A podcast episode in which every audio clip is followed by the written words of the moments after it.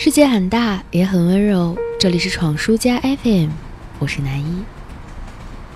俄罗斯诗人叶夫图申科的采访当中提到了苏联诗歌节，莫斯科的诗人们站在马雅可夫斯基的雕像下朗诵，成千上万的听众在寒风当中站立数小时。有几年的诗歌节当天下起了雪，但风雪当中无人离开。叶夫图申科本人十七岁开始发表诗作，一生诗作颇丰，出版了约四十本诗集，诗作被译成七十多种欧洲和亚洲文字。他游历过世界上七十多个国家，经常在广大的读者面前朗诵自己的诗歌，在国内外赢得了广泛的声誉。叶夫图申科是斯大林死后苏联年轻一代的代言人。它标志着二十世纪五十年代末和六十年代苏联对艺术家的控制有所放松。这是我偶然看到的片段和去百度百科里摘到的简介，我很是震撼，因为你永远无法低估人类的虔诚与痴迷，它竟然可以到如此地步，让人从内生出巨大的能量，终其一生去投入和热爱。而当这件事情是诗歌的时候，我个人好像有些理解，诗歌的确值得这份狂热的追求。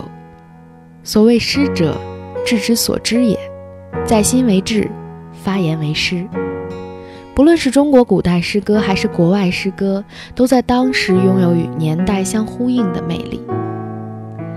我热爱中国古代诗歌，尤其楚辞、汉乐府。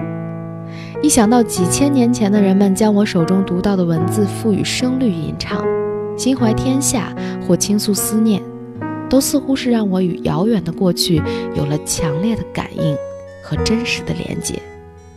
我也曾经分享过日本老人们笔下的银发川柳，要我看它类似于中国的打油诗，是日本人晚年随笔写下的自嘲和自我安慰，充满了诙谐和幽默。所以你看，古今中外，但凡诗歌，总是饱含着深情，而饱含深情的背后，就是浓厚的人情味儿和鲜明的社会色彩。站在数千年后的今天，吟咏诗歌对我来说，或者为明志，或者为怀缅。诗歌如同璀璨的星河，在夜空里凝视世间，写尽了柔情与沧桑，浓情与天下。最终都停留在诗人的笔尖，为凡人凡间默默留下了最浓重的浪漫。晚安啦，朋友。云河的舟楫南来北往，牵着百回过长江。北鼓楼遥望西京都的过往。看不尽满眼风光，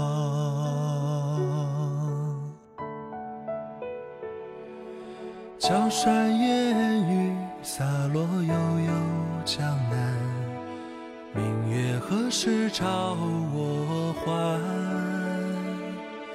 风涛千万里，青山水连天，却似将心一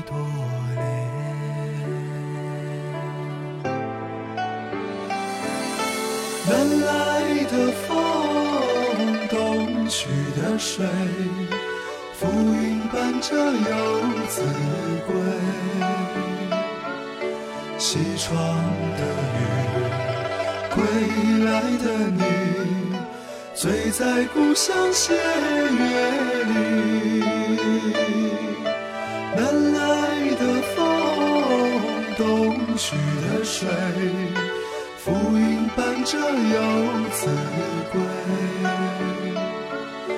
西窗的雨，归来的你，醉在故乡斜月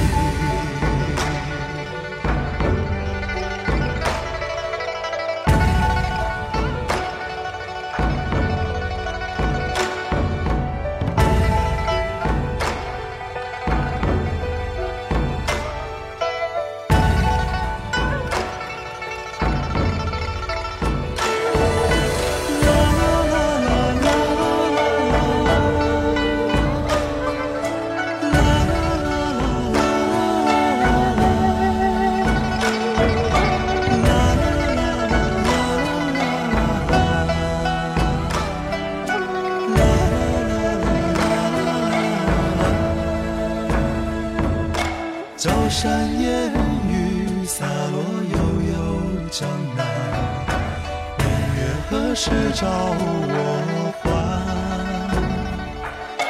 风涛千万里青山水连天却似将心一朵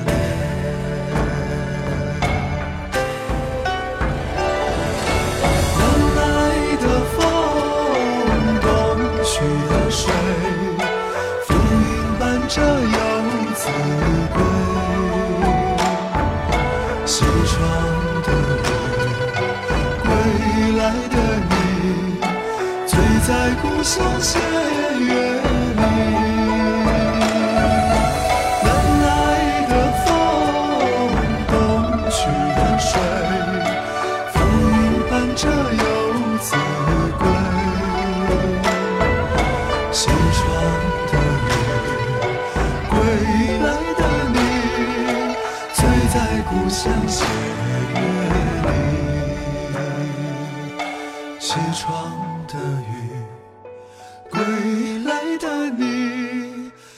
在故乡斜月。